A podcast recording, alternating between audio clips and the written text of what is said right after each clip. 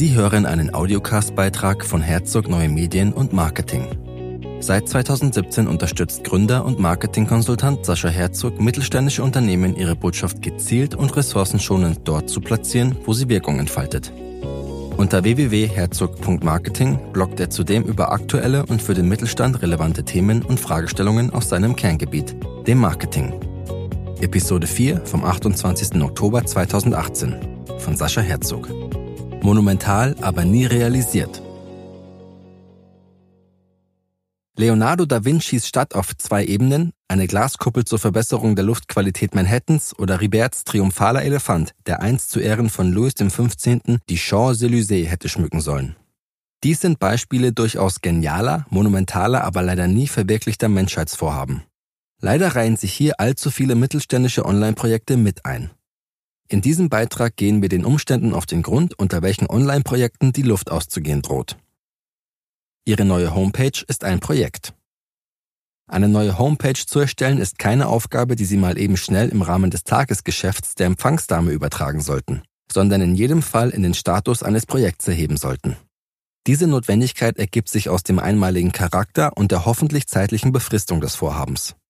Zitat ein Projekt ist ein zielgerichtetes, einmaliges Vorhaben, das aus einem Satz von abgestimmten, gesteuerten Tätigkeiten mit Anfangs- und Endtermin besteht und durchgeführt wird, um unter Berücksichtigung von Vorgaben bezüglich Zeit, Ressourcen und Qualität ein Ziel zu erreichen.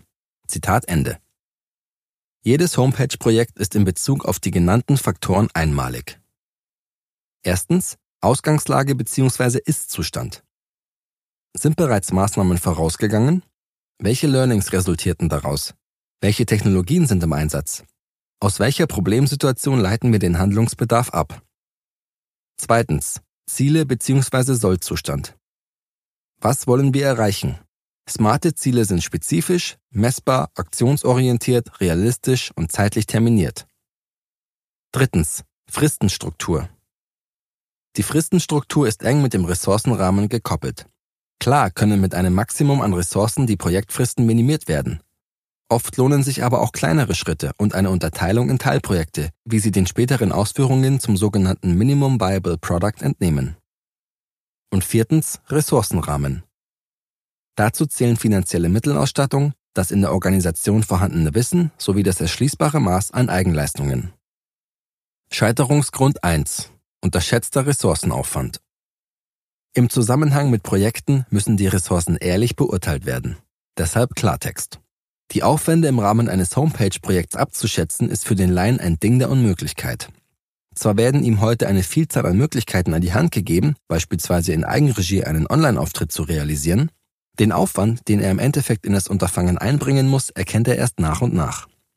Da Anfangselan bei Unternehmern häufig in größerem Maß vorhanden ist als die Ressource Zeit, scheitern viele Projekte trotz unzähliger investierter Arbeitsstunden.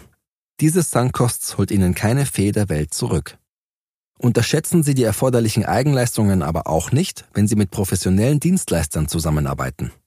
Ein schön programmierter Rahmen ist nämlich das eine, Inhalte, die Ihr Geschäft angemessen repräsentieren, das andere. Und dabei sind Sie auf jeden Fall gefordert, sich aktiv einzubringen.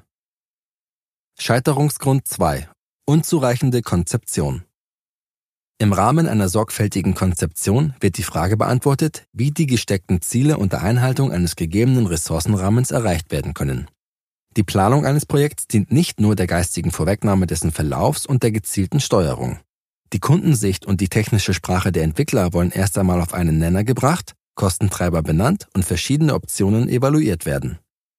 Überspringen Sie diesen Schritt bei allem Eifer und Zeitdruck nie.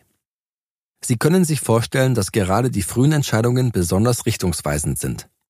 Achtung, fertig los ist nicht die richtige Devise. Allein die Tatsache, dass Ihr größter Konkurrent eine neue Homepage hat, ist kein seriöser Grund, sich Hals über Kopf in das Abenteuer www zu stürzen.